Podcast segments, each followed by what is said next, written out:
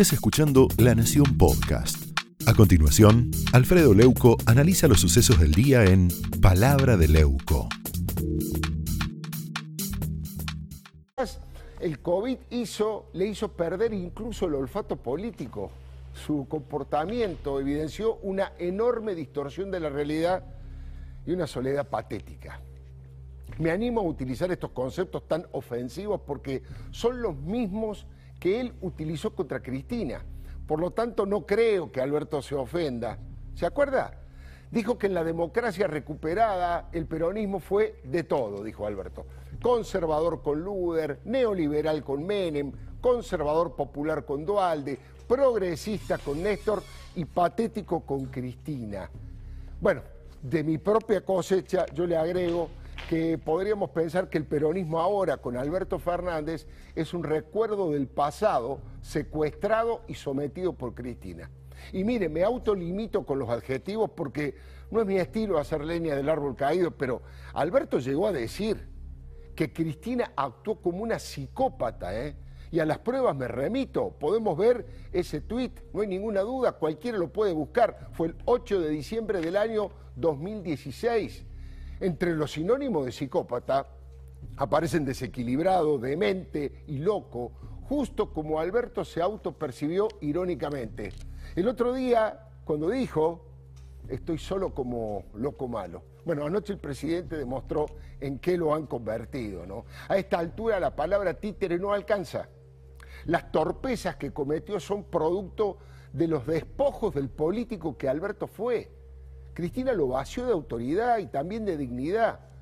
Un meme en las redes, yo recién se lo comentaba, decía, yo vi al progresismo K cerrar las aulas y golpear la puerta de los cuarteles. Por supuesto que es chicanero, como bueno meme, como buena caricatura. Había otro extraordinario que fue un dibujo de Alberto, lo podemos ver, bajando el retrato de Sarmiento. Fíjense qué talento quien hizo esto. Lamentablemente no sé quién lo hizo porque fue viralizado en las redes, pero fíjese qué maravilla este, este dibujo, ¿no es cierto? Es, es la síntesis, mucho más de lo que dicen los opinators. Es que expertos de todo el mundo, en estadísticas, incluso el propio ministerio, certificaron que los contagios en la escuela fueron ínfimos, casi inexistentes. Sin embargo, Alberto ordenó por un decretazo inconsulto cerrar las aulas en toda el área metropolitana. Llegó el delirio de decir que los chicos jugaban a intercambiarse los barbijos, lo hablábamos recién, y en ese mismo momento dejó colgado del pincel a su amigo y responsable del área, Nicolás Trota. Le decía a Eduardo Feynman, ¿no? Eh, que los colegios tienen que ser lo último que se cierre y lo primero que se abre. Ese fue un consenso de todo el mundo. Sin embargo, lo había dicho el propio, el propio Nicolás Trota, escúchelo para que no crea que le miento. Eh, ahí tiene el, el tuit, está a través de un tuit. Bueno, eh, fue ese ninguneo el que lo sometió a Alberto y al igual que Marcela Lozardo decían ayer que lo tuvieron que convencer con todo Eduardo Feynman que fue Víctor Santamaría para que no renunciara. Yo pensé que ya estaba buscando eh, su embajada. Ahora, una genialidad de Nick dibujó con ironía un gran resumen de la actualidad. Podemos ver ese dibujo de Nick que hace con tanta generosidad para este programa. Ahí está uno de los personajes le dice, el virus corre, la inflación corre, la inseguridad corre y la educación trota. Bueno, la verdad que como si esto fuera poco, en otro claro atropello inconstitucional, Alberto denunció que las fuerzas federales van a hacer cumplir la orden de virtual toque de queda y de circulación prohibida a partir de las 20 horas. Y la insólita presencia de las Fuerzas Armadas en la calle dijo que era para asistir en los sanitarios. ¿Qué van a hacer los oficiales uniformados del ejército? Digo, por ejemplo, ¿van a repartir alcohol en gel? Claramente se militariza la ciudad, por más que no porten armas, ¿eh? como una manera de meter miedo. De hecho, la propia presencia de los camiones y del personal militar, además de la gendarmería, es disuasiva es intimidante. Alberto Azola afirma, y sin dialogar con nadie, lo dijo él, en la práctica produjo una intervención federal disfrazada, pero intervención al fin, porque dinamita la autonomía de la ciudad de Buenos Aires. Es una usurpación y un recorte de derechos, y eso solo se puede hacer por ley del Congreso de la Nación. Hay que decir también que en su irresponsabilidad el presidente está jugando con fuego. ¿Sabe por qué? El clima social es de bronca absoluta. Hay serios intentos de rebelión ante las medidas anunciadas. Lo hemos visto.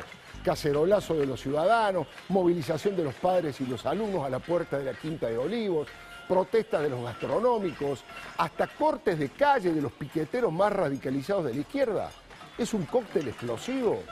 Es material inflamable, presidente, y hay que tratar las situaciones con mano de seda, porque todos están notando la desesperación por la falta de vacunas, la falta de testeos y la falta de capacidad para planificar.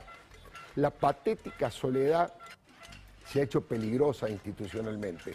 Digo, porque el amparo que va a presentar en las próximas horas Rodríguez Larreta, veremos qué resuelve la Corte Suprema de Justicia. Y los gobernadores de las provincias más grandes tampoco han estado dispuestos a seguir las indicaciones de Alberto. Lo han dejado con una soledad y una fragilidad política muy grande. Y se acuerda que Fernández había dicho que iba a ser el presidente de los 24 gobernadores.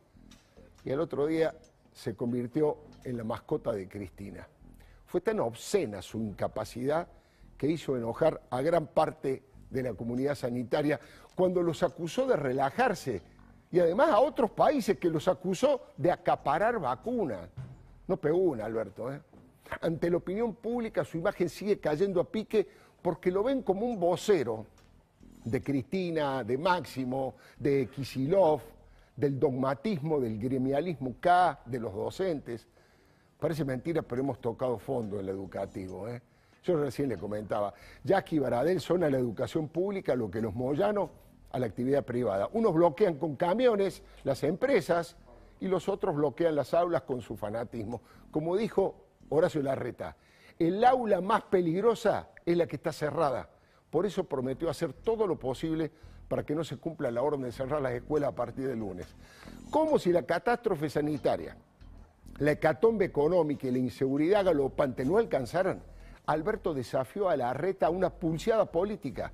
Ahora está claro, Fernández quedó contra las cuerdas, confundido y en medio de una patética soledad. Esto fue Palabra de Leuco, un podcast exclusivo de La Nación. Escucha todos los programas de La Nación Podcast en www.lanacion.com.ar. Suscríbete para no perderte ningún episodio. Estamos en Spotify, Apple Podcast, Google Podcast y en tu reproductor de podcast favorito. Seguí escuchando La Nación Podcast.